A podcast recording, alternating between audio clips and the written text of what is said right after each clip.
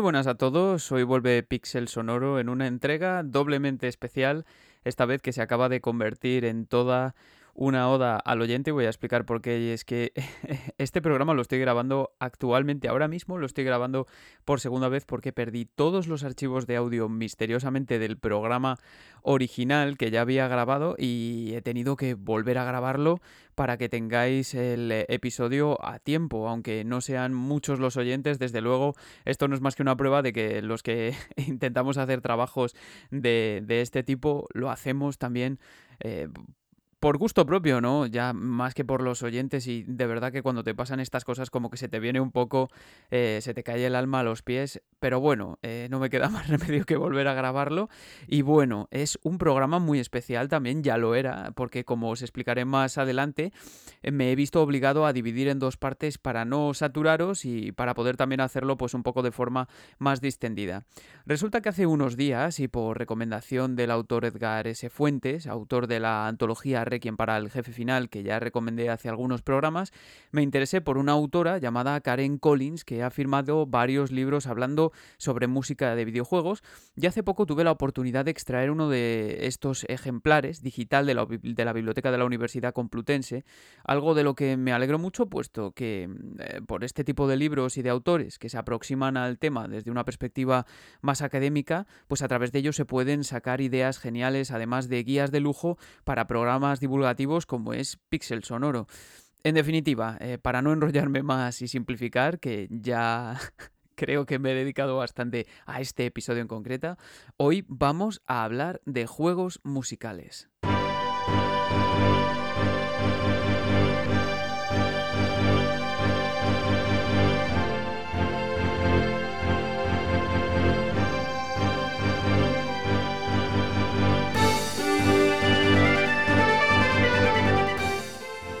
Ha sido en definitiva un programa muy trabajoso, pero muy satisfactorio para mí, porque he tenido la ocasión de aprender muchísimo y he entrado en contacto con títulos que desconocía totalmente. De hecho, puedo decir sin pudor que he hecho la mayor parte de este programa basándome en juegos a los que no he jugado. Y no es que me guste exactamente, pero es cierto que hoy en día a través de emuladores o de YouTube se puede llegar prácticamente a cualquier parte. A continuación os voy a explicar cómo voy a dividir las dos entregas de este episodio dividido en dos para abordar esta temática, pero en principio vamos a contar aquí con un montón de géneros, tanto de juego como musicales, muy dispares, ¿vale? Y con un montón de artistas y curiosidades, así que no os podéis ir, os tenéis que sumar a este programa.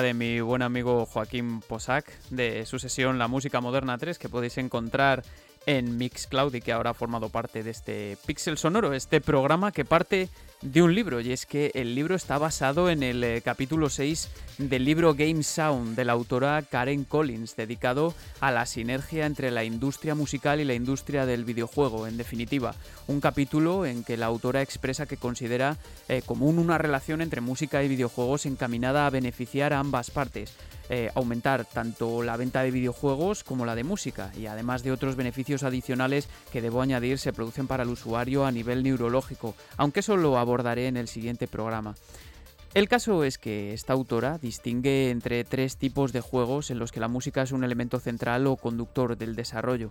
Por un lado tenemos juegos cuya temática gira en torno a un grupo o un músico, luego tenemos juegos creativos de música y por último juegos que implican acción y ritmo siempre dejando la posibilidad abierta de que estas categorías puedan solaparse, por ejemplo, como sucede en los Guitar Hero, que tienen únicamente las canciones de un grupo como repertorio, por ejemplo, Guitar Hero, Aerosmith o Metallica, que son ejemplos. En definitiva, son eh, estas tres eh, megacategorías mm, donde podríamos englobar todo lo que va desde Simón, que todos conocemos del año 1978, hasta otros donde la música está dotada de cierta diégesis y juega un papel importante en el desarrollo del juego, aunque sin ser objetivo pleno, u otros como Tetris Effect, que por cierto es una auténtica maravilla audiovisual, os lo recomiendo totalmente. Y como tal, pues me gustaría dirigir el programa en esta dirección y dividirlo en estas tres categorías. Entonces, en este primer programa vamos a abordar las dos primeras, juegos con temática en torno a un grupo o artista y juegos cuya temática se centra en la creación de música, aunque muchos no estarán de acuerdo en que puedan llamarse juegos, aunque esto es algo que también dejaré para más adelante este debate. Para comenzar en esta primera categoría, juegos que tienen como protagonista un artista o un grupo o un músico, nos vamos a principios de los años 80.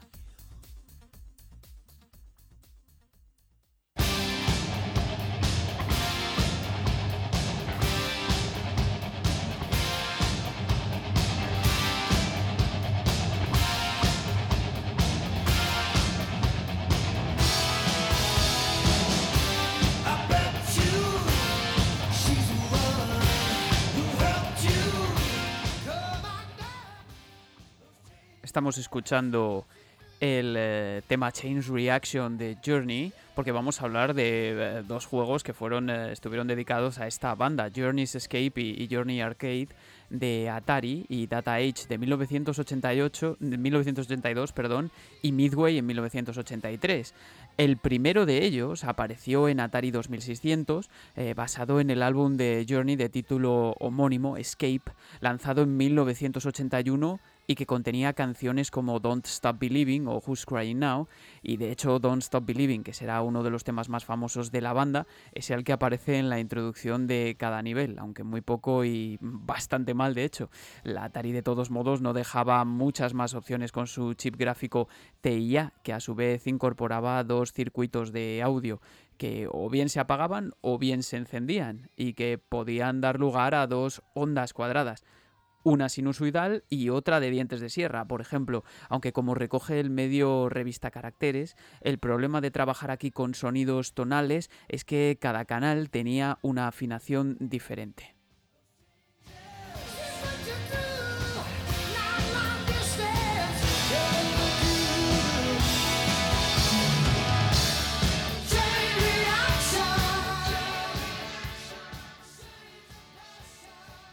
Se trata, claro, de un juego muy rudimentario, ¿vale? Básicamente lo que había que hacer era alcanzar nuestra nave escarabajo esquivando a todo tipo de escollos. Del panorama musical eh, de un grande del rock AOR como es Journey, incluyendo groupies, paparachis y empresarios. Luego llegaría Arcade, en 1983, desarrollado por Valley Midway, que utilizaba canciones eh, sobre todo del álbum Frontiers. Este último, el juego, se basaba en eh, cinco minijuegos, cinco pantallas protagonizadas por Steve eh, Perry a la voz, Neil Sean, guitarra, Steve Smith, batería, Jonathan Gain al piano y Ross Valory al bajo para obtener sus respectivos instrumentos, ¿vale? Este era el objetivo.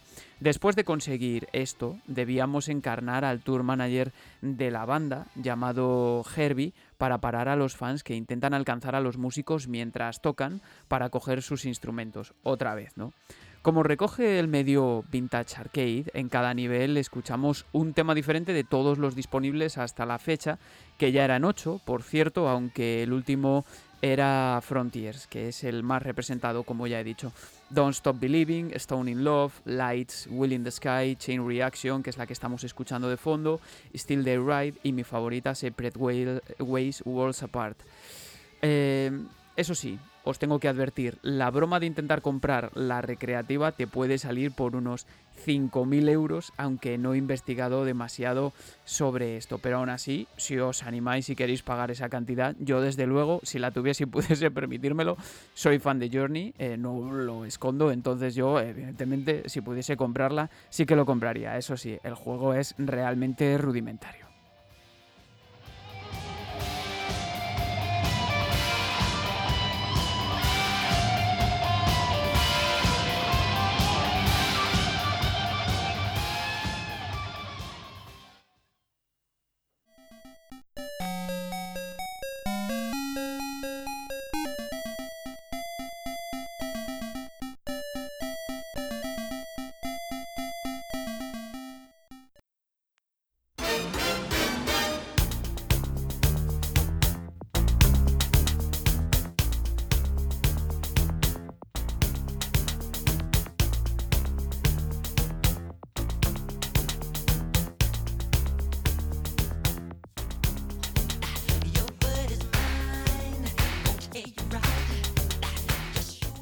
El tema mm, de Michael Jackson Bad, ya celebérrimo, mítico, legendario, y algunos seguramente ya habéis adivinado de qué videojuego voy a hablar ahora, y es el Michael Jackson's Moonwalker que salió para arcades y Sega Genesis en 1990 y fue el videojuego de la película homónima que Michael Jackson protagonizó junto a Joe Pesci y que fue convertida a videojuego por Sega USA Gold.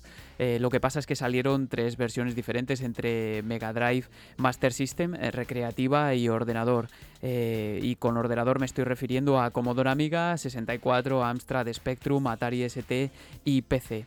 La versión de 16 bit para Mega Drive seguramente sea de las más famosas, aunque el juego, como mejor imposible dicen en 3D juegos, remite más a títulos como Shinobi, de acción en scroll lateral, que a cualquier juego musical, por mucho que en la intro española se instigara a luchar contra los malvados bailando temas como Billie Jean, Beat It o Bad.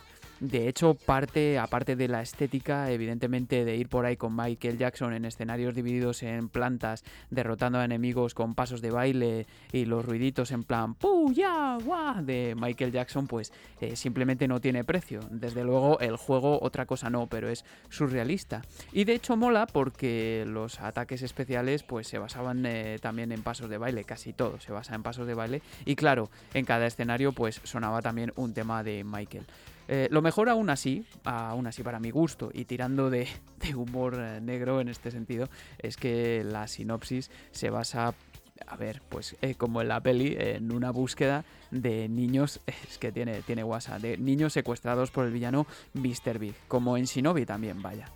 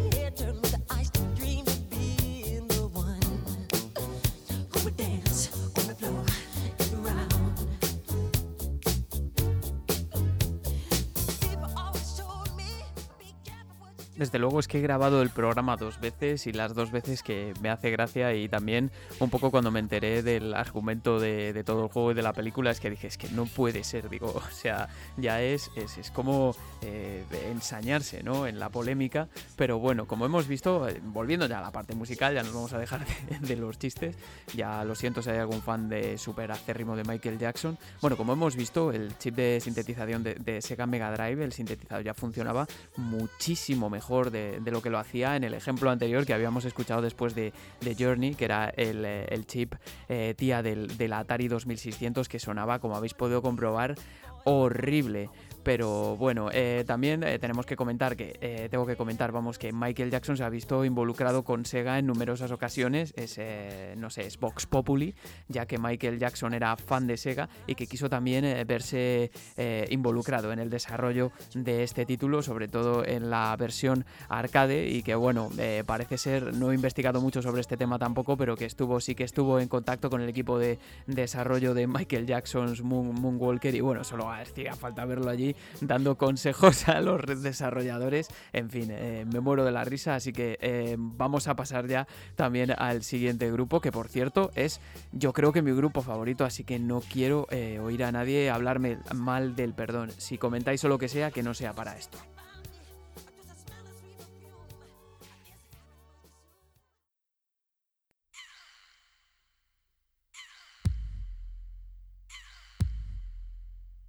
Wake up, kid, it's half past. You ain't nothing really changing but the date. You a grand slammer, but you know Babe Ruth. You gotta learn how to relate. I've been swinging from the pearly gate. I got all the answers, and lo and behold, you got the right key, baby, but the wrong key. Ho, yo.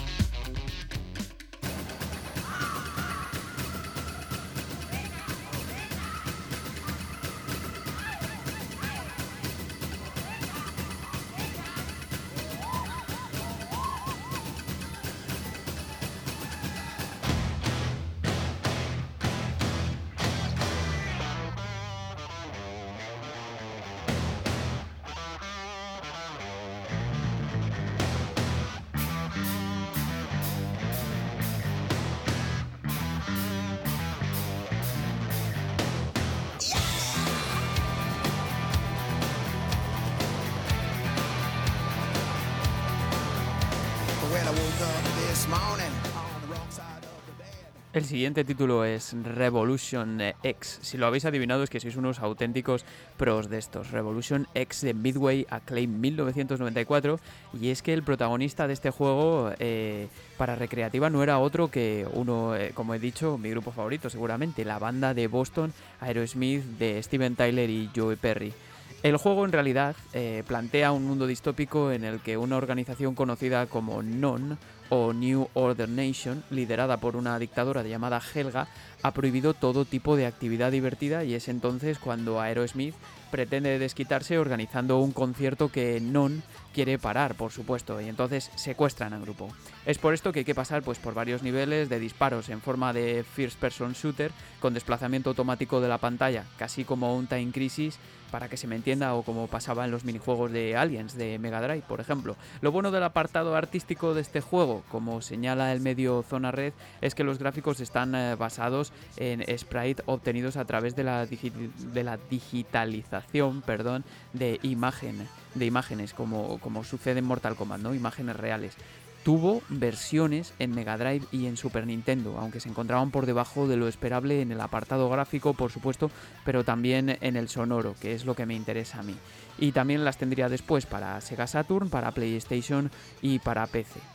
Yo sin duda me quedo con los gameplays que he visto, con los sprites digitalizados, porque me parece que le da un aire realmente bizarro. Eh, cosas como, por ejemplo, liberar a las strippers de jaulas que cuando salen te dicen ahí como, oh, thank you, o, matar a los miembros de una tribu con máscaras y demás que, bueno, que contribuyen lógicamente a algo que hoy en día sería muy cuestionado, o sea, políticamente muy incorrecto. Y por supuesto, a, tener los temas de la banda de fondo, me encanta, nada como no parar de matar enemigos disparando CDs. Sí, o sea, CDs, el formato CD, vamos, un CD físico con Aerosmith tocando It the Rich, que es el, eh, el tema que está sonando en el background del álbum Get a Grip de 1993 eh, o cualquier otro, ¿vale? Además, eh, cada poco aparecía también la voz de Steven Tyler animándote a seguir o calificando tu partida o el propio cantante que te lanzaba mensajes como la música es el arma y cosas así. No sé, eh, la verdad es que no he jugado, pero he visto un montón de gameplay porque de verdad me interesa ya no como fenómeno de videojuegos, sino como fan. Eh, no sé, además el juego se puede jugar en cooperativa y tiene pinta de que es un descojón, en serio, si podéis probarlo. Remember.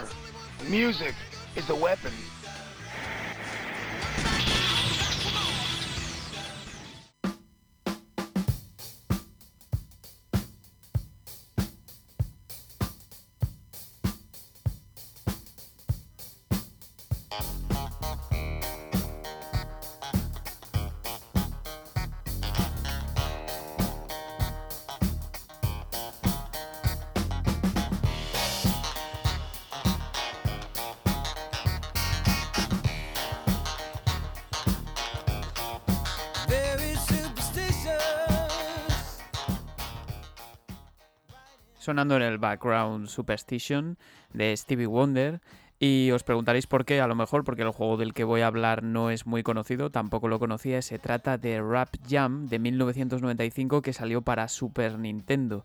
Y es un caso raro porque no se trata tampoco de un juego protagonizado por ninguna banda o artista o hecho en relación o en tributo. Es más bien un crisol de colaboraciones en el que jugamos al baloncesto en una cancha donde nunca se falla el tiro y en la que se emplea violencia.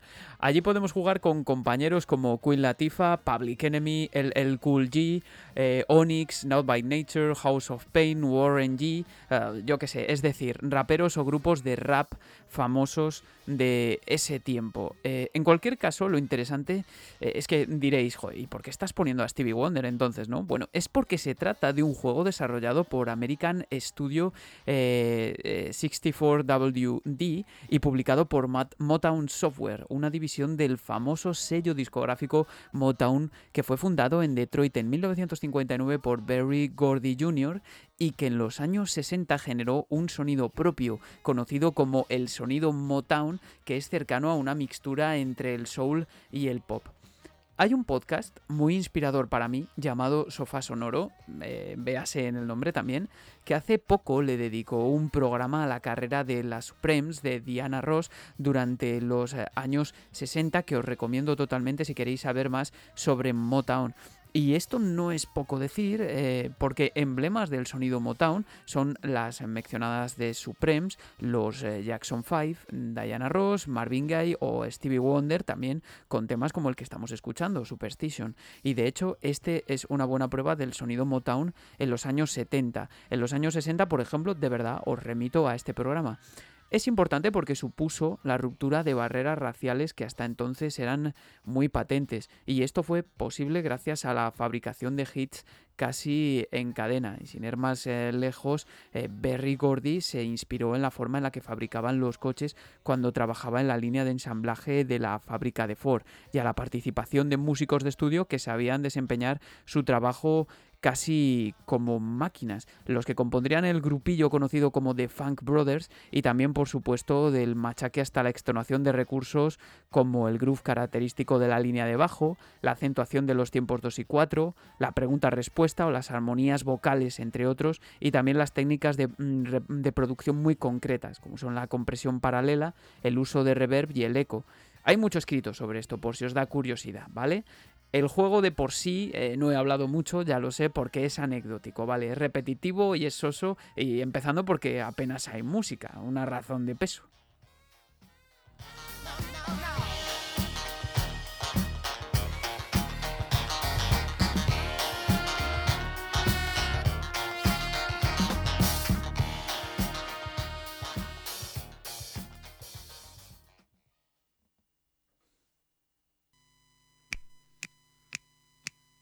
She keeps them always shined in a pretty cabinet. Anthony cake, she says, just like Marie Antoinette. Building a remedy for Khrushchev and Kennedy. Sonando el grupo Queen y su Killer Queen uno de sus eh, temas más míticos, porque voy a hablar de un juego que, bueno, no está protagonizado por Queen, pero tiene mucho que ver, que se llama The desarrollado por Destination Design y publicado por EA para MS2 y Windows 95 en 1997. De hecho, este juego sigue un argumento parecido al de Revolution X de Aerosmith, lo que pasa es que esta vez en la distopía no se eliminan las formas de diversión, sino más bien la posibilidad de crear. Esta vez el dictador es el ojo y tú eres un agente del gobierno que ha descubierto la música. Todo esto en el año 2160 aproximadamente. Este juego, pues eh, no es en sí un juego en el que participe Queen, como he dicho, sino que como recoge un artículo de 2011 la revista Mary Station, tanto el apartado sonoro como el diseño de niveles hace referencia a discos, a canciones o a la estética de los videoclips del grupo británico e incluye una buena cantidad de las eh, mejores canciones. Los cinco discos que componen el juego, o dominios, o sea, van repartidos por dominios en el lore del juego, que se llaman Arena, Works, Theater, Innuendo y Final Domain, son casi un collage de material del grupo en formato Redbook bien sea en forma de versiones instrumentales, de remixes o arreglos vocales, por ejemplo. Los artífices de estas versiones fueron Joshua McCrae y Roger Taylor, el batería de Queen, y el álbum del juego fue publicado por EA Music en el año 1998 íntegramente, incluyendo los 5 CDs. Tenéis si queréis toda la info en Discogs. Por lo demás, el juego es eh, bastante tétrico, es bastante raro. La verdad es que tampoco lo llegué a jugar, evidentemente hay una... Hay una limitación en la edad, yo soy del 91, voy a hacer 30 años, chicos, no puedo haber jugado a estas cosas, la verdad es que muchas veces siento que me he perdido eh, gran cantidad mm, de, material o de, juegos que, me podían haber resultado muy interesantes en su día y este es precisamente una muestra de eso. insatiable appetite.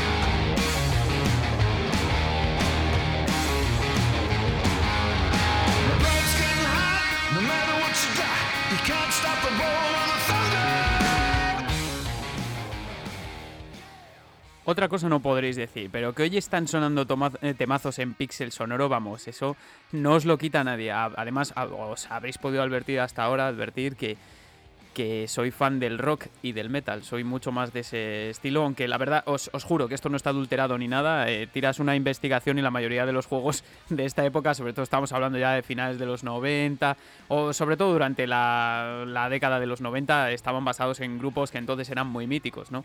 Como el siguiente, que además no he querido poner un eh, tema que fuese muy icónico de ellos, muy representativo, muy conocido, y es que estoy hablando de Kiss, porque voy a hablar del juego Kiss Psycho Circus de Nightmare Child de PC y Dreamcast del año 2000, que fue un FPS desarrollado por Third Law Interactive y distribuido por Take-Two.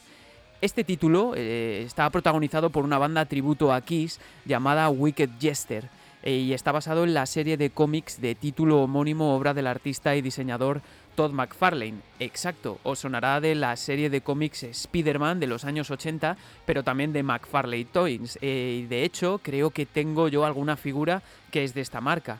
Eh, pues este, eh, Todd McFarlane, también había creado este mundo inspirándose en el single de Kiss de título homónimo y en el, en el disco que fue Psycho Circus de, de Kiss, también, como he dicho, del mismo título. Y básicamente la trama comienza cuando los miembros del grupo llegan a un bolo y no solo no encuentran a nadie, sino que una voz les conmina como a entrar a disfrutar del circo. Y bueno, ya sabéis lo que viene, poderes especiales, bichos de pesadilla por todas partes, payasos, a los que hay que liquidar. Bueno, el gameplay, la verdad, aunque yo no lo jugué tampoco, me recuerda muchísimo a los Quake viejos o a Doom incluso, pero también eh, se le suma ese componente Gauntlet, eh, también como sucede en títulos como Sirius Sam, aunque más descafeinado, ¿no? El caso es que sí, el juego utilizaba el motor de Quake 3, que por entonces se había vuelto súper popular por su modo online, eh, pero no parece que triunfase demasiado. La verdad es que parece como... Mm, eh, si veis gameplays,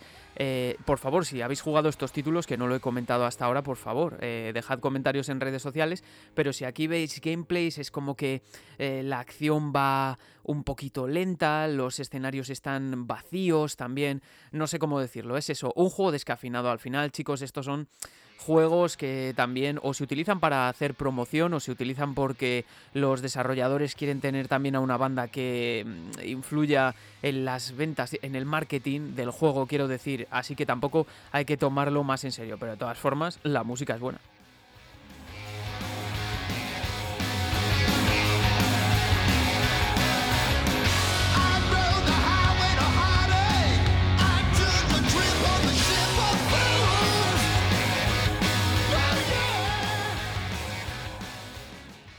Y ya me voy a ir al siguiente, pero antes de nada, pues deciros también que esto que está sonando, estos dos temas, son del último disco de Kiss, que es Monster. Ya os dije, no quiero poner nada que sea muy, muy evidente, que todos conocemos ciertas canciones o las hemos tocado en algún momento o cantado o lo que sea. Así que ahora sí, me voy al siguiente.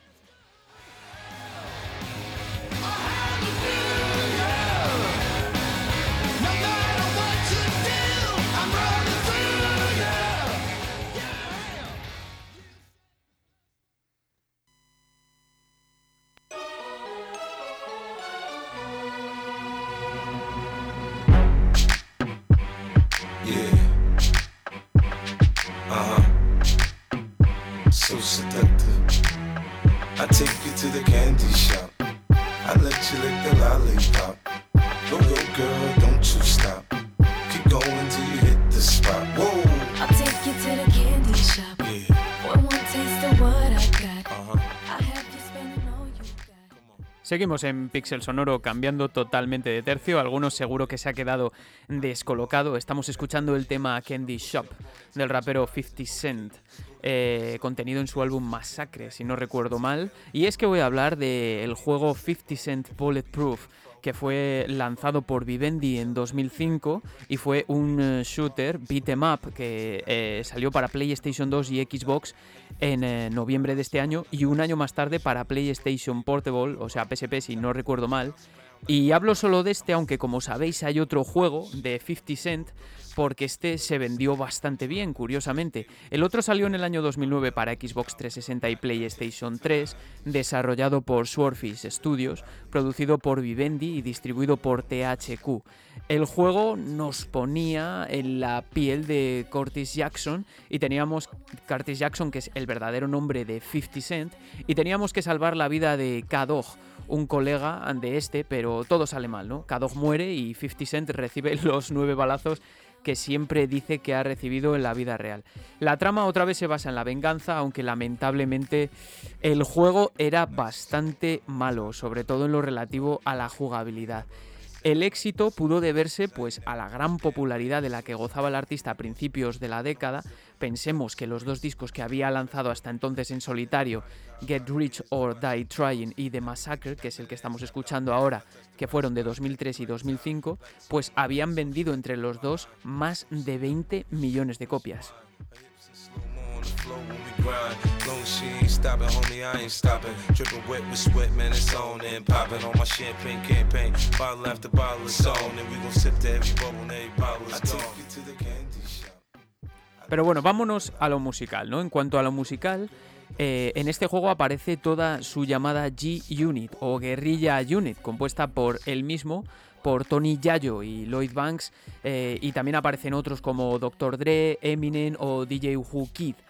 El álbum que contuvo la banda sonora original del mismo título, Balletproof, fue eh, lanzado por DJ Red Hat's eh, Entertainment y ganó, atención, el premio a la mejor canción original en los Spike TV Video Game Awards o VGAs conocidos popularmente del año 2005 por el tema Maybe We Crazy.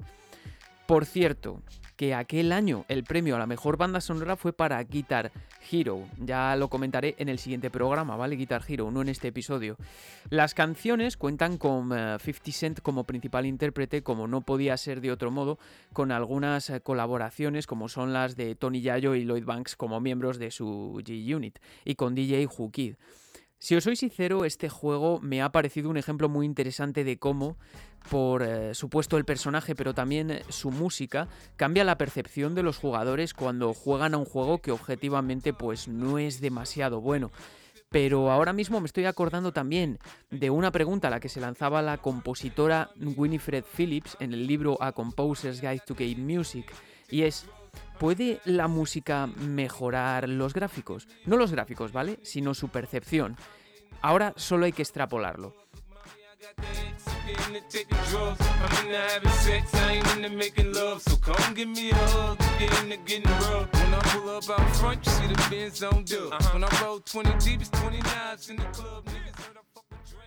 El éxito de este juego, por cierto, como respuesta a una pregunta que se lanzaban en cierto episodio en un podcast que suelo seguir yo, que se llama Sin pelos en los beats, sobre el éxito de este juego, ¿no? Cómo influye la música, la figura en la que se basa también. Bueno, y por otro lado, y como señala Karen Collins en un pasaje del libro que ha inspirado este programa, este juego fue un paso más allá en lo que se refiere a marketing, con canciones exclusivas y varios vídeos, aparte de lo anterior, ¿vale? Esto es lo que hace, eh, eh, esto lo que hace es convertir al juego en un producto que todo fan de 50 Cent debería tener, otra explicación de su éxito. Es como una especie de retroalimentación los fans compran el juego porque son fans, básicamente, y de hecho eh, estos juegos se dirigen a ellos y a su vez el artista es la clave del marketing. Y quizá en este sentido la banda sonora queda un poco en segundo plano según la autora, aunque yo, como ya he expresado antes, no estoy del todo de acuerdo con ella, porque también considero un eh, aliciente la implementación de un extra musical para el fan. Y por supuesto, nada que ver con los juegos de creación musical de los que hablaré más tarde. Pero como al final es un programa musical y yo estoy hablando hoy muchísimo, podríamos escuchar el tema que ganó los VGA simplemente por este reconocimiento.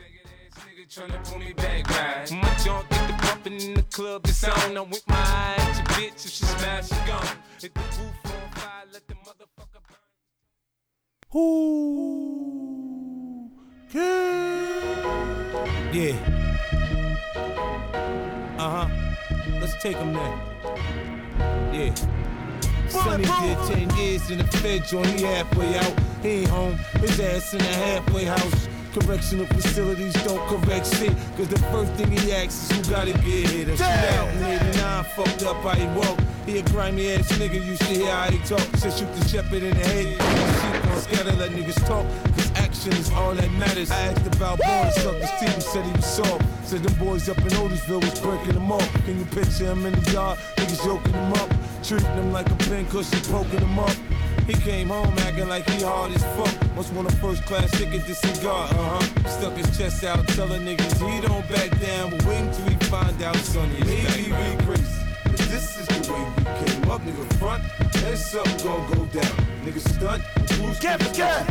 Without a strap. Vivendi. Get your ass.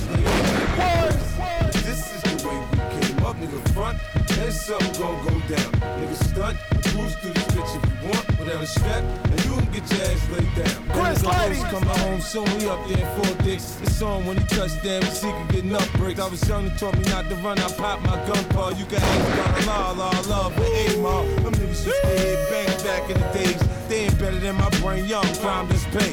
New Cadillacs and Bonneville the very next day. I just looked and learned, I ain't have much to say. Nah, Let's nah. life out you like a boa constrictor. Fuck a headlight, I'm talking about extortion, nigga. Apply pressure, it's hot, get the fuck out the kitchen. When niggas pay you every Friday, you ain't got to stick 'em. At the dice game, the face rolling sixes, no problem. But if you roll an ace, he gon' pull out and rob. Losing a little was a lot. When niggas is starving, man, the drama in my hood is going down. Maybe we crazy. Up, nigga. Front, and something gon' go down. Nigga stunt, cruise through this bitch if you want without a strap. Can't forget. You can get ass laid. Maybe Cindy. Cook. This is the way we came up, nigga. Front, and something gon' go down. Nigga stunt, cruise through this bitch if you want without a strap. And you can get laid down. Everybody know education shot you all over short paper. You on the run, you want a nigga hit, son. Hit, take it. Her rise got shot up over some bullshit in the club beef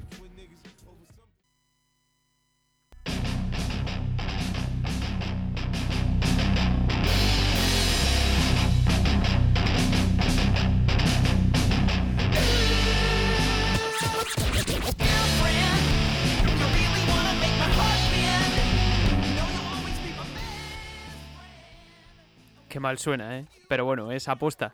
Eh, a lo mejor algunos estabais preguntando ya también, joder, ha oído al rap, ahora seguro que vuelve al rock. Bueno, me vuelvo al metal, pero de verdad que está, tiene todo una buena razón. Y es que eh, si habéis adivinado, el siguiente sois unos auténticos maestros de esto, seguramente. Y es que voy a hablar de Brutal Legend, el juego de Double Fine que eh, salió en octubre de 2009 para PlayStation 3 y 360, protagonizado por Jack Black. Y en este juego encontramos a personajes como Ozzy Osbourne, Rob Halford de Judas Priest o Lemmy Kilmeister haciendo del Maestro Muerte. Es eh, un juego que he estado rejugando a raíz de la preparación de este programa, del que os recuerdo que son ya dos, o sea que lo he estado jugando doblemente, pero bueno, para vosotros lo que haga falta de verdad. Ya lo había jugado en su tiempo y la verdad es que lo estoy redescubriendo, como se suele decir, tanto como jugador como por ser aficionado al rock y al metal. Y es que es una oda y a la vez parodia del mundo del metal, pero llevada con mucha gracia. En el juego nos ponemos en la piel de Eddie Riggs y que es Jack Black, doblado por Santiago Segura, muy desafortunadamente, para mi gusto, quien trabaja de pipa para el grupo Cabbage Boy de heavy metal, pero se trata de un grupo de metal que lo desvirtúa, que lo mezcla con música electrónica y otros estilos y que al final solo pretende dirigirse a un público adolescente.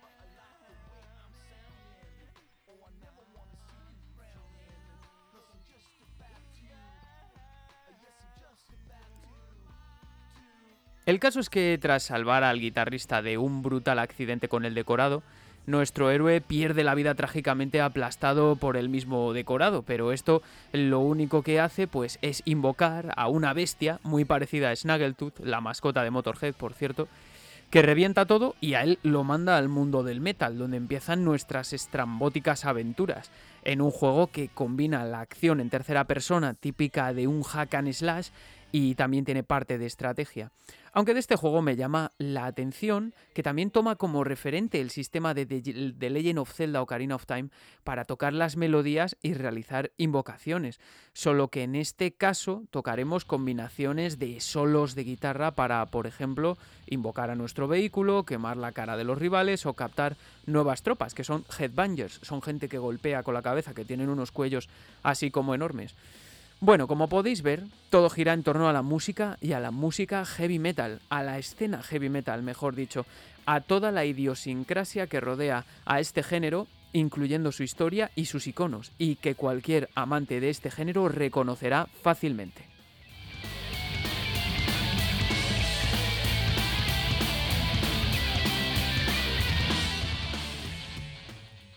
Además, contaba con un soundtrack de lo más completo, con 107 temas desbloqueables de bandas míticas como Def Leppard, Motorhead, Manowar, Judas Priest, Iced Health, Black Sabbath, etc. Y una banda sonora original que suma 20 temas más y que fue producida por el productor Tim Schafer en colaboración con el compositor eh, Peter McConnell, este último conocido por bandas sonoras como Psychonaut, Sly 2 y 3, Green Fandango y algunos juegos de la franquicia Star Wars como Battlefront, el viejo, el de 2004, y eh, que se encargó eh, más de la parte orquestal para ambientar este mundo con algo más sobrio, cercano al heavy rock sinfónico eh, depende del fragmento que estés escuchando, ¿vale? La versión que yo he consultado fue publicada en el año 2013 con la versión de PC, si mal no recuerdo, bajo el sello Double Fine Productions y lo tenéis en Spotify.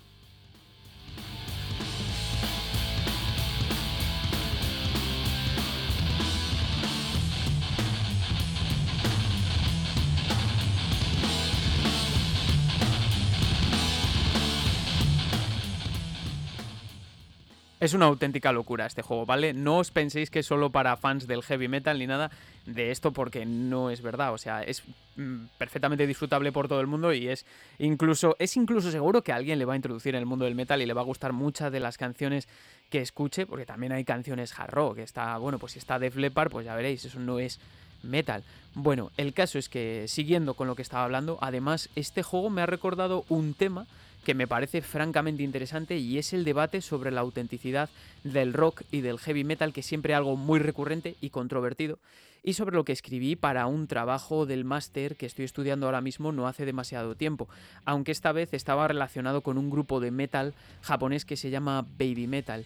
Y me ha recordado porque yo diría que la fase de metal con toques de música electrónica ya hace tiempo que se superó, ya está más que aceptada y ahora directamente ya empiezan a surgir grupos como este, en el que el productor y no los intérpretes son la figura principal, algo que mm, hace dos décadas hubiese sido impensable, y más teniendo en cuenta que el heavy metal siempre ha tenido que, aparte de que se disgrega en, eh, subgéneros que salen de un supergénero, como es, eh, aparecen eh, raíces comunes que siguen tratando de respetarse y, que son muy importantes para, todo su ambiente, su ecosistema, como es la conservación de un tipo de distorsión, de rítmica en la batería o de un timbre en las voces, aunque cada vez se ve más difuminado precisamente porque se está adaptando a un nuevo panorama musical general en el que el capital cultural de los usuarios o el, conjunto de vivencias y de experiencias que, que les proporcionan sus círculos, pues es tan diverso que entonces es fácilmente comprensible que un individuo al que le gusta el heavy metal pero lleva toda la vida conviviendo con música electrónica, pues tolere fácilmente una fusión entre el metal y la música electrónica. Pero esto, por ejemplo, en los 80 era mucho más difícil de encajar. Incluso hablando de la introducción de sonidos sintetizados y no ya de una producción lanzada en playback.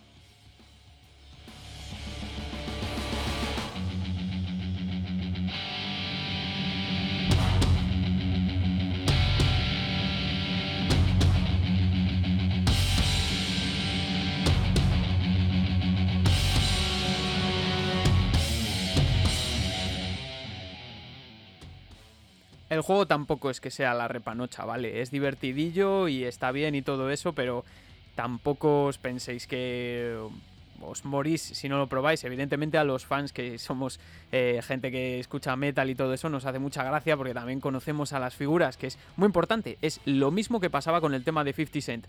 ¿Lo conoces? Pues seguramente te vaya a gustar, aunque el juego sea una patata, que tampoco es el caso, ¿vale? No es tan malo como el juego de 50 Cent, que era bastante peor, ¿vale? Digámoslo de esa forma, este es muy jugable, es muy disfrutable, pero no es lo mismo, pero en cualquier caso es eso, es un ejemplo de algo que puede triunfar eh, bajo este pretexto.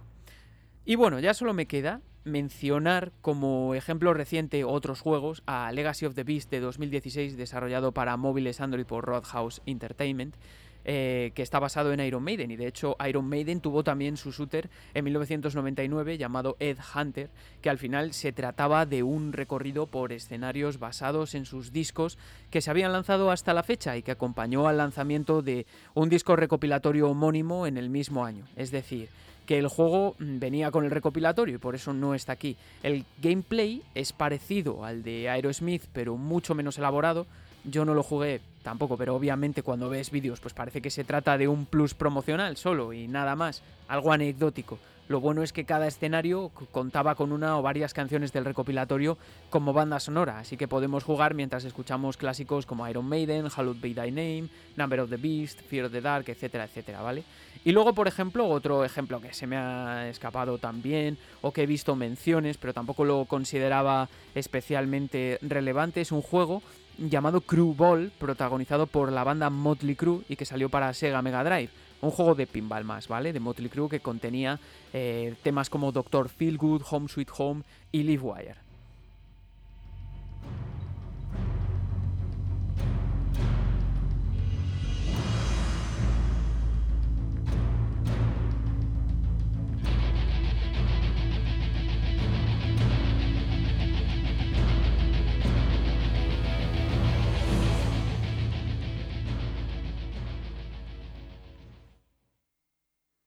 Y hasta aquí un poco la primera parte. Acordaos que estábamos hablando de juegos que están protagonizados por bandas o giran alrededor de personajes reconocibles, aunque el juego no sea estrictamente musical. Y estos son algunos ejemplos, seguro que conocéis más. Y si conocéis más, no me importaría que lo comentaseis, de verdad que al final para eso estamos eh, aquí, sobre todo los que lo seguís eh, más eh, a menudo este programa, como por ejemplo los compañeros del podcast Modo 7 que me están apoyando un montón y que además muestran un montón de entusiasmo por todo esto y son gente que está al otro lado del charco y es que me encanta que haga o sea, me hace muchísima ilusión que haya gente que te esté comentando desde tan lejos. Y bueno, eh, como he dicho, son algunos ejemplos. Si tenéis más, de verdad, no dudéis en compartirlos. Desde luego, eh, en este sentido, habría que hablar de juegos para los que un músico eh, reconocido, digamos, popular, ha trabajado en su banda sonora o que se ha visto envuelto al menos, ¿no? Y aquí ya me vuelvo al libro Game Sound de Karen Collins, que ya os digo, es muy interesante, ¿no? Es, es lo que voy a abordar ahora. Creo que este tipo de autores, eh, de este tipo de autores, como Karen Collins, se pueden sacar muchas ideas y reflexiones y desde luego yo ya tengo algunas para nuevos programas. Y si os da curiosidad, estos y otros temas relacionados con la vinculación de la música de videojuegos y la música popular, se tratan, ya lo he dicho, en el capítulo 6. Está en inglés, eso sí. Pero como iba diciendo, es, eh, tengo que tratar un hito en la historia de los videojuegos y es la consolidación del Redbook CD como formato de audio digital que posibilitó que músicos populares ya consagrados pudiesen dar el salto durante los 90 a ofrecer su música en videojuegos, aunque algunos lo hicieron incluso antes de la implementación de este recurso, como sucedió en el juego Rise of the Robots lanzado por Time Warner Interactive en 2004 para Super Nintendo, Genesis y PC, con la participación de Brian May en una banda sonora que combinaba la música electrónica con los acordes de The Dark, uno de sus eh, temas del disco Back to the Light lanzado en 1992 y publicado por el sello Parlophone y distribuido por EMI, su primer álbum como solista. Brian May, que es guitarrista, era guitarrista de Queen. El tema es un tanto insólito, algo inquietante en cierto sentido y parece una nana que acaba desembocando en una serie de acordes de guitarra que recuerdan mucho al estilo sinfónico de Queen, obvio por otra parte. También aparecería en el tema Resurrection del mismo álbum.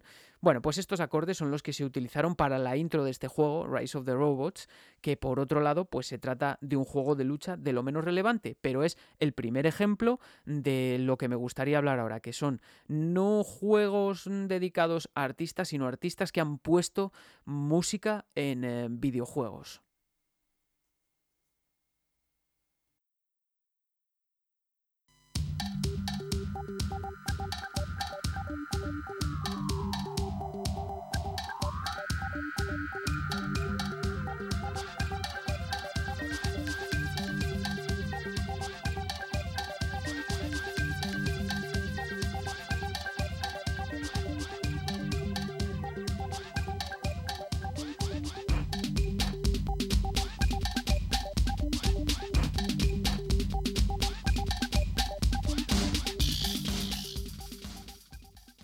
Estoy descubriendo yo últimamente cositas nuevas y esta vez por partida doble.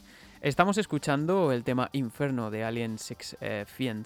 Eh, que era del juego Inferno de Odyssey Continuous de 1994, del que voy a hablar a continuación, pero, siguiendo con el tema del CD audio, evidentemente a los desarrolladores y distribuidores les interesaba involucrar a artistas populares en sus juegos, más aún cuando se podía poner banda sonora íntegra con este sistema y no había que eh, sintetizar las canciones. Al revés que ahora, más o menos, que una banda pues puede organizar un concierto online en Fortnite o en Minecraft y promocionarse a través de él, o sea, la banda a través del videojuego y no al contrario, pero claro, la posición que tenía la industria del videojuego entonces no era la de ahora.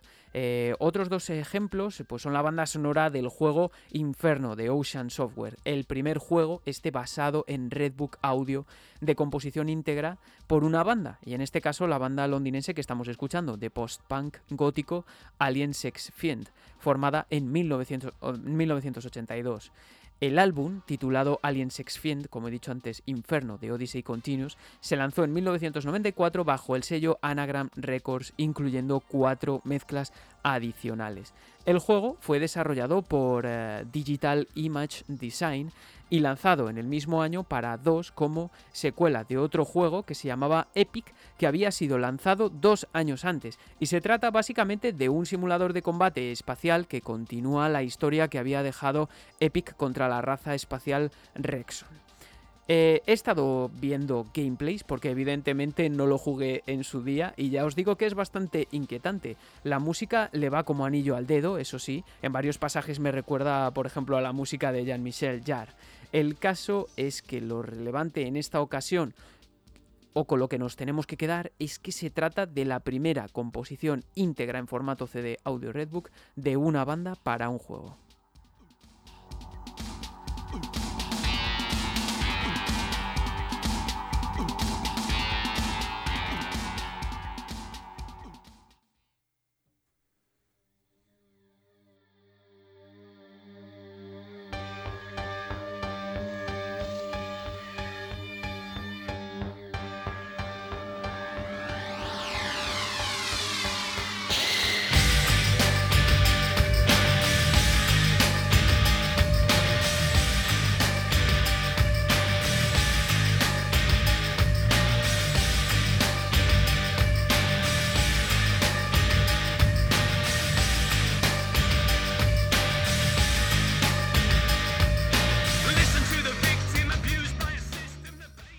Otro ejemplo, el de la banda sonora de Loaded, que estamos escuchando de fondo. Estamos escuchando a Pop Will It Itself eh, y el tema Ich bin Ausländer, que no entró en este juego Loaded, que fue desarrollado por Gremlin Interactive y publicado por Interplay en 1995, pero veremos la vinculación ahora, ¿no? Bueno, pues como he dicho, desarrollado por esta compañía y publicado por Interplay en 1995 para PlayStation y en 1996 para Sega Saturn.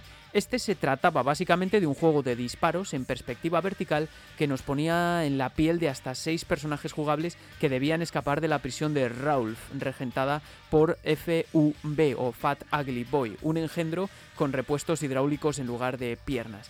Y en este caso, la banda británica de en un principio eh, punk eh, pop Nunca me pongo de acuerdo con esto, mi novia me lo dice mucho, no, es que ella controla más, es que punk no sé qué, esto no es así, es de otra forma, no sé. Bueno, el caso es que yo me remito a lo que dice Discogs, ¿no? Bueno, pues esta banda, Pop Will It Itself, formada en 1986, participaba en la banda sonora con dos temas, Kick to Kill y RSVP, ambos parte del álbum de 1994 Dos Dedos Mis Amigos, lanzado bajo el sello Infectious Records en Reino Unido. Y lo que molaba de este juego es que el disco podía reproducirse, como en otras ocasiones, como si se tratase de un CD de música. Y si os parece bien, vamos a escuchar el tema Kick to Kill.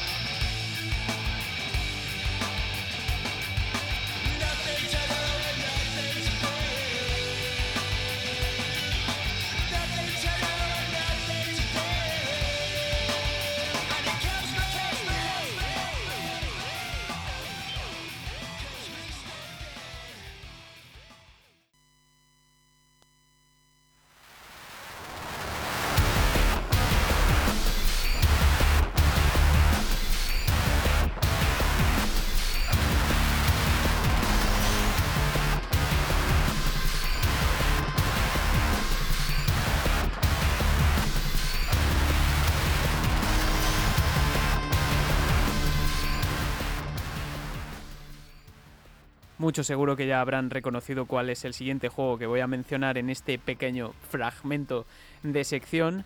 Y es que algo parecido sucedía con la banda sonora de Quake de ID Software en el mismo año, en 1996, cuya música y efectos corrieron a cargo de Trent Reznor y sus Nine Inch Nails, incluyendo algunas voces, con otros detalles curiosos como que en este caso las cajas de munición, por ejemplo, mostraban el logo de Nine Inch Nails, eh, casi nada, hablando de marketing en videojuegos.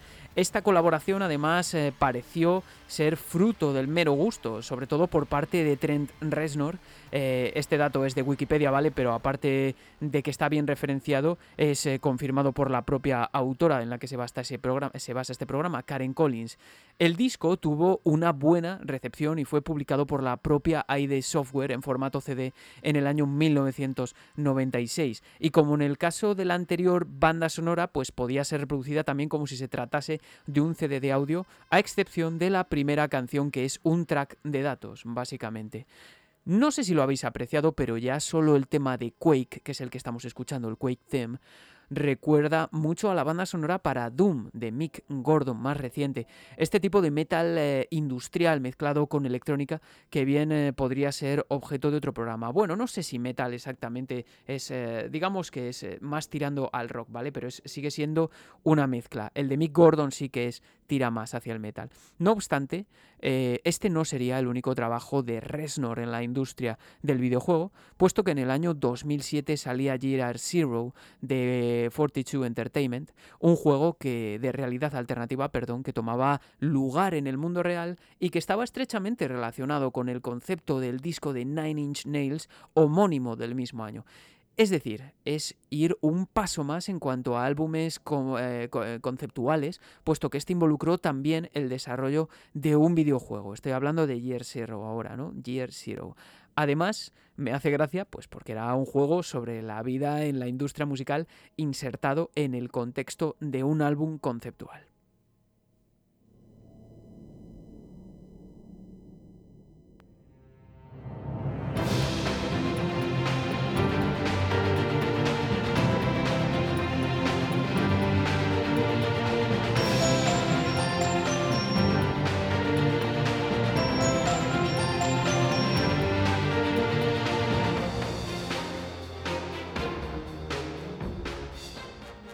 Y un último ejemplo que me gustaría añadir a este respecto y que no aparece en el libro de Karen Collins, además, como otros muchos, y es el de la banda sonora de la trilogía original de PlayStation de Spiro.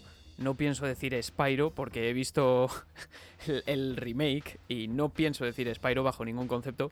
Un curioso caso en el que Insomniac Games quiso contar con el batería de The Police, Stewart Copeland, como compositor íntegro de la banda sonora. Y no es que fuese algo extraño, puesto que Copeland no solo es un eh, virtuoso del ritmo, de sobra conocido por todos, sino que ya había compuesto bandas sonoras para cine y su faceta de multiinstrumentista empedernido le hacían idóneo para lo que la desarrolladora por lo que le otorgaron gran confianza.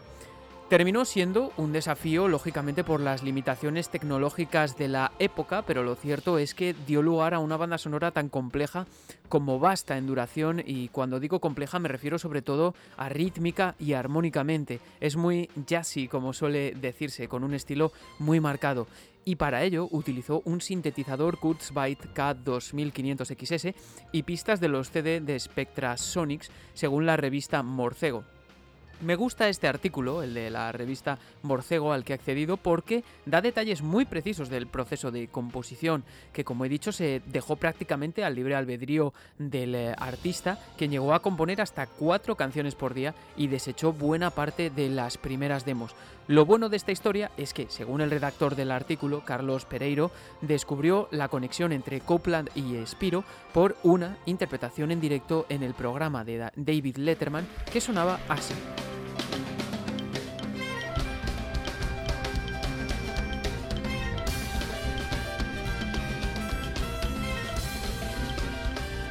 Lo que me lleva al punto siguiente, y es que lo maravilloso de todo esto es que Copeland incorporó la banda, la música de Spyro a sus directos. Uy, he dicho Spyro, vaya tela. Bueno, por supuesto, y esta conexión ya es conocida por todos o por muchos de los seguidores del mundillo. En Reignited Trilogy, la banda sonora, sorpresa, vuelve a ser de Copeland.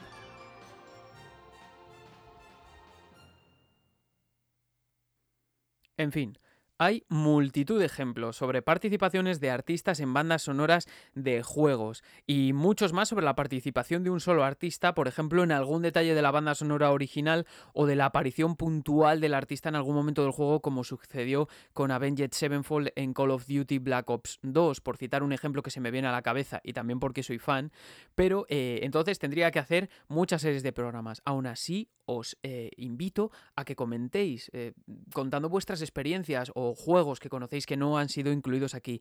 Y eh, también habría que añadir el caso de artistas que cogen la banda sonora original de un juego y hacen su propio remix de ella, o samplean fragmentos o utilizan samples de los efectos de voz y de sonidos. Por Dios, si el Fatality de Mortal Kombat está por todas partes hoy en día.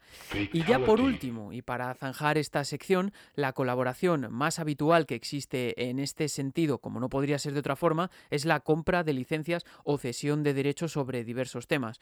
Esto puede parecer algo descafeinado en comparación con lo que puede representar el trabajo de un compositor o productor creando una banda sonora original, pero es algo que hoy en día tiene mucho peso a la hora de hacer más atractivas una gran cantidad de sagas y viceversa, por supuesto. De hecho, habrá en el futuro programas, o espero, sobre licencias en FIFA, en Forza, en Burnout, por poner algunos ejemplos. Aquí también pues podrían englobarse de hecho algunos de los juegos anteriores, aunque en este caso pues veíamos cierto protagonismo por parte de los autores o intérpretes.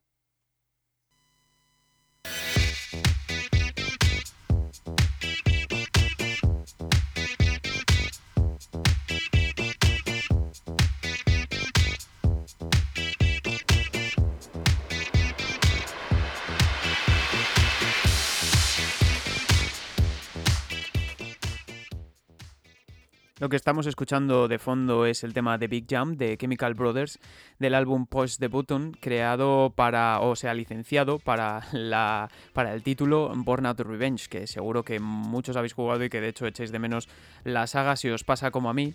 Y es que vamos a hablar de nuestra segunda categoría de hoy, que es juegos musicales basados en la creación de música. Esto es decir, es decir, aquellos que están destinados a producir, remezclar o componer canciones originales utilizando su mecánica. Sobre estos no hay tantos ejemplos como las otras categorías, pero desde luego los que hay son muy interesantes de mencionar y estoy seguro de que vais a aprender muchas cosas nuevas.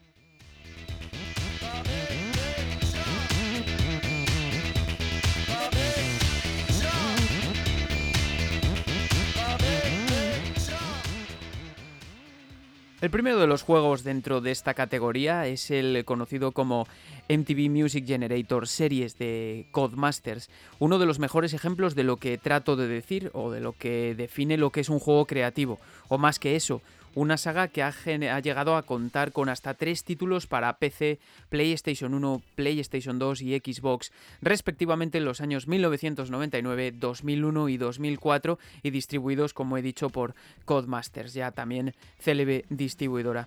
La mecánica de estos juegos se basa eh, principalmente en permitir y dar herramientas al jugador para que pueda editar, mezclar y crear sus propias secuencias y riffs a partir de una serie de tracks, todo mediante una interfaz similar o propia de lo que sería hoy en día un programa de producción y grabación musical que está al alcance de casi todo el mundo, como Logic, Pro Tools, FL Studio, Ableton, Cubase, etcétera, etcétera. Muchos ejemplos, ¿no? Más simplificado todo ello, ¿vale? Por supuesto. Su éxito como herramienta ha posibilitado que Codemasters haya sacado revisiones en los últimos años para PC y de hecho tenéis disponibles algunas reviews tratando por supuesto de aportar una herramienta em, asequible para los más aficionados a un precio disparatado en, en, comparación con lo que puedes pagar por un programa de producción como los que he mencionado anteriormente y ya no te digo si le añades bibliotecas de sonidos y demás. El problema, según estoy leyendo en varios artículos, aunque me voy a centrar en uno de 2018 del medio IGN, es que digamos que tiene muy difuminada la frontera entre lo que es un videojuego y una herramienta de creación musical. Bastante divertida, teniendo en cuenta que contamos con sonidos preinstalados y disponemos de una lista de canciones que podemos ampliar y modificar de artistas como Sean Paul, Outkast, Snoop Dogg o Carl Cox según este artículo, y de dos modos principales, un modo de creación y otro modo de remix. Lo que mola también en este sentido es que, por ejemplo, las versiones de MTV Music Generator 3 de PlayStation 2 y Xbox permitían tomar samplers directamente desde un CD o en caso de Xbox desde música guardada en el disco duro. Sea como sea, y viendo el funcionamiento, a mí personalmente me parece pues que es digno de un entretenimiento ocasional para aficionados, pero que eh, las otras opciones, evidentemente programas de producción utilizados profesionalmente, aunque son más caras, lógicamente son mucho mejores, aunque la curva de aprendizaje evidentemente es mucho más elevada. No obstante, y a modo de curiosidad, mirad cómo suena su primera versión en PlayStation 1.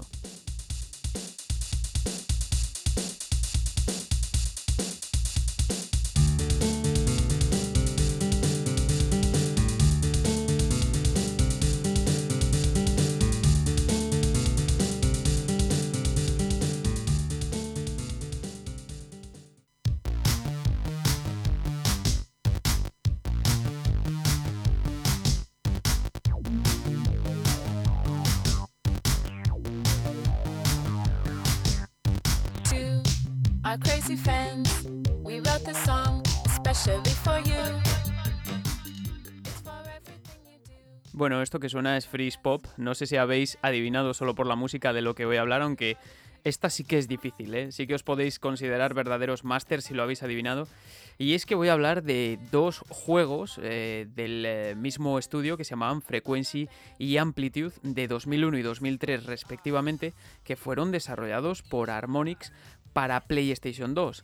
Eh, en relación con el anterior, pues digamos que tanto Frequency como Amplitude fueron juegos que permitían crear a partir de secuencias de música popular pero no de una forma tan realista y sobria como lo hacía el anterior. Eh, digamos que tenía ese componente más parecido a un videojuego, incluyendo un modo duelo en el que un jugador escoge una secuencia y el otro tiene que duplicarla, un modo remix y un modo para un solo jugador con una mecánica mucho más similar a lo que sería un juego de ritmo-acción como Guitar Hero, que es el juego que pertenece, que es desarrollado también por Harmonix y que vendrá más adelante. Eh, estos juegos que son en los que el jugador debe tocar los botones siguiendo el pulso de la canción, tomando el rol de diferentes instrumentos.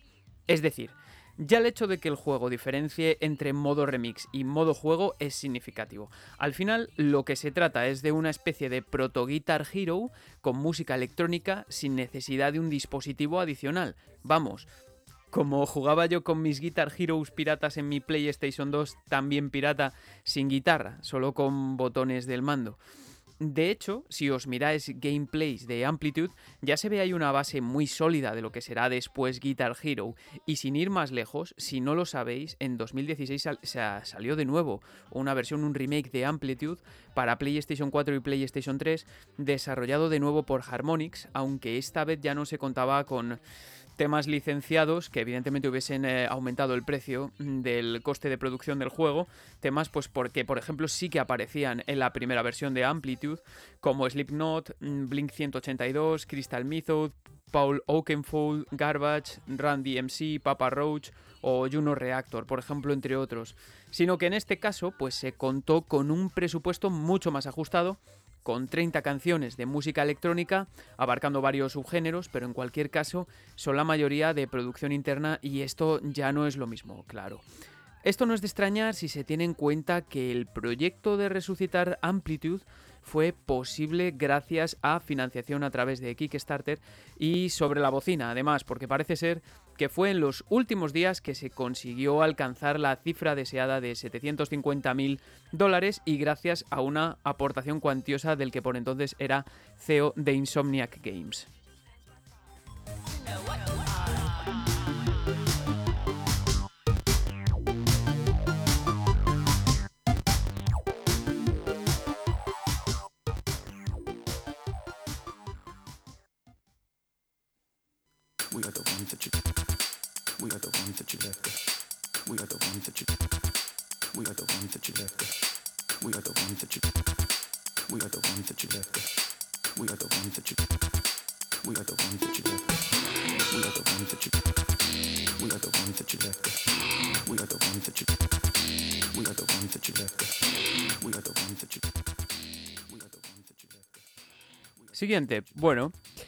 Ahora el que eh, me gustaría hablar de un juego que es realmente eh, especial, no digamos que es un poco más en comparación con el anterior, en este caso es más sobrio, de creación musical, como pasaba con el primero, con el MTV Music Generator Series, y se trata de Korg DS10, un juego que fue lanzado en octubre de 2008 para Nintendo DS y que según la web de Nintendo se trata de una versión portátil del sintetizador de estudio famoso Korg MS10 Mm, que pretende otorgar al usuario la posibilidad de crear música. Como he dicho, tarea que en este caso se ve facilitada por la pantalla táctil doble de Nintendo DS.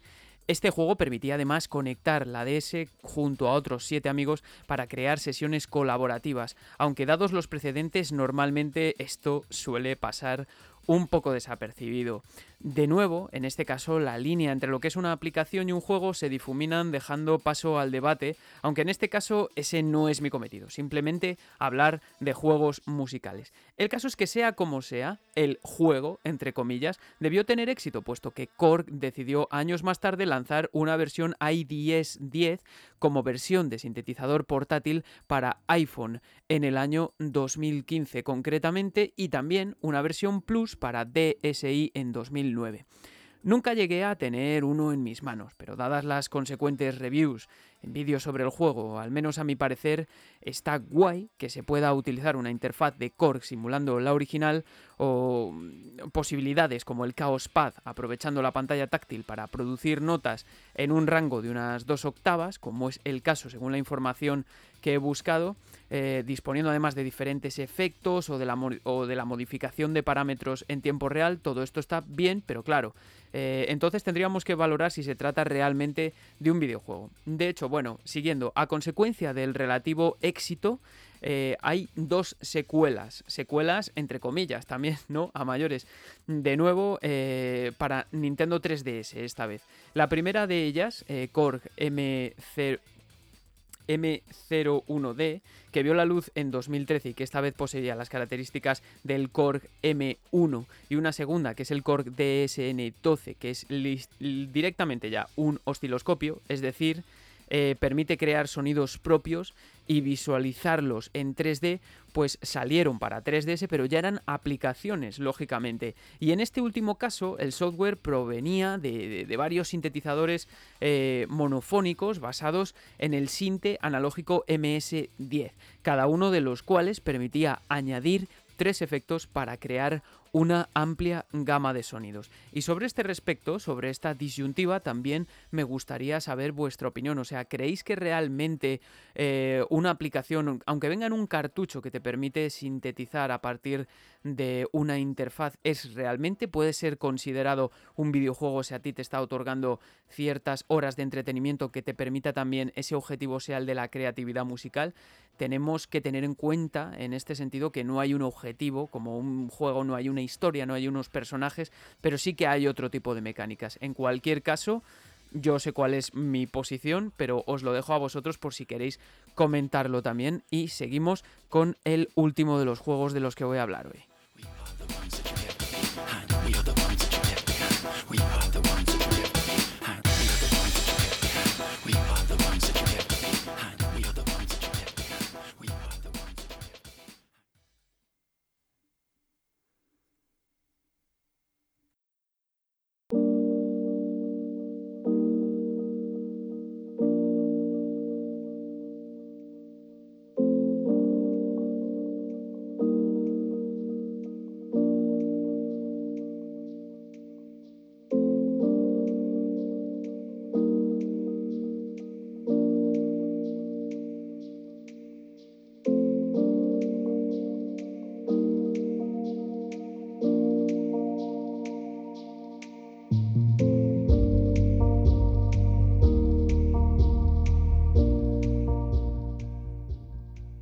Y con este maravilloso tema Blue de Waracles, eh, pronunciado así, eh, empiezo, introduzco este último juego de, este de esta segunda parte del primer episodio de una serie de dos sobre juegos musicales, lo diré, parece un trabalenguas, que no sé si este, esta pieza, o sea, esto que estamos escuchando, no pieza, esta canción que estamos escuchando no tiene nada que ver con el juego, en principio, salvo que la encontré en una lista por casualidad de este juego.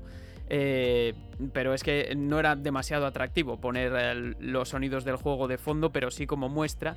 Y es que voy a hablar de un juego que se llama Electroplankton. Un eh, ejemplo que se encuentra también en la línea de lo que es un juego, un programa de creación y un action rhythm game, como lo llama Karen Collins, eh, pero todo en uno, y que es un descubrimiento para mí. Es un juego que permitía producir tus propias melodías haciendo uso de diferentes tipos de plancton mediante la pantalla táctil y el micrófono, pero en cualquier caso se podría catalogar también de software eh, musical. Pero es un poco extraño, si se queda medio camino entonces, ¿cómo funciona? Pues por lo que he podido comprobar, porque tampoco lo pude jugar, la idea del compositor Toshio Iwai, responsable de este juego, quien en 1987 había creado otro llamado Otoki para Nintendo Entertainment System, que es un juego muy parecido a Red de Dreamcast de Tetsuya Mitsuyuki, Eh, según eh, un artículo de José Arcas Ruiz para Mary Station, este último, el Otoki, ya era un juego en el que se generaban diferentes notas musicales en función de las eh, direcciones, aunque en estos dos casos la finalidad no era crear música como tal. En este juego disponemos de varias fases o escenarios que se llaman Tracy, Hannenbow, Luminaria, son Animalcule, Rec Rec, Luminup, Marine Snow, Bitness y Ball Boys. En todos ellos disponemos de un número de planktons que dan lugar a diferentes tonos y ritmos cuando realizan ciertos movimientos o se chocan contra los elementos del escenario. Por ejemplo, en Hannenbow, del que hay muchos vídeos en YouTube, se trata de mover hojas de un árbol para que el plancton choque en diferentes ángulos contra ella, generando pues también diferentes sonidos. Además, no solo cambiamos el ángulo de choque, sino que con el movimiento de la hoja podemos cambiar la trayectoria del plancton para que rebote de diferentes formas y produzca otros sonidos. En Rec Rec, eh, por ejemplo, eh, se nos permite escoger dos direcciones, varias, varias velocidades y ocho bases que aplicar a cuatro peces que se mueven de derecha a izquierda. Al señalar al pez, pues la consola nos permite grabar sonidos que se emitirán al paso de los peces, pudiendo modularlas e implementarle bases propias. O sea, imaginad que se puede hacer una base con cuatro sonidos en total entre todas las opciones que podáis tener, incluso, pues yo que sé, del ladrido o del maullido del perro o del gato. Mirad, así es como suena, por ejemplo, la fase Hannenbow.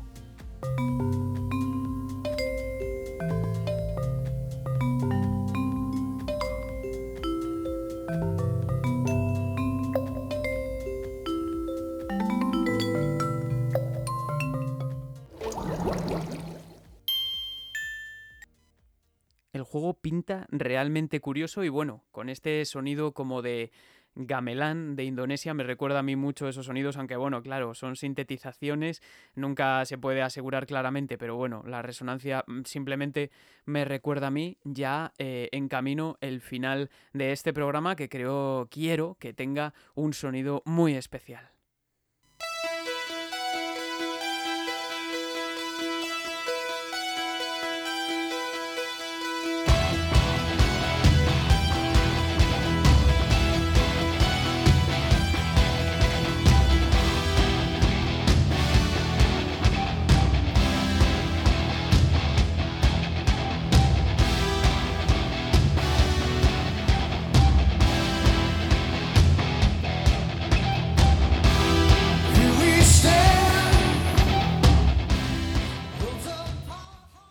Y como empezamos en los años 80, así como empezamos, nos despedimos. Y así como empezamos también con Journey, nos despedimos con Journey y con una de mis canciones favoritas de toda la historia, que es este Sacred Ways Worlds Apart, que además eh, tiene un significado para este programa porque también lo estamos dividiendo en dos, ¿no? Bueno, tonterías. El caso es que yo también quería poner la canción porque me mola y porque creo que eh, pega con el final de este programa y ya está.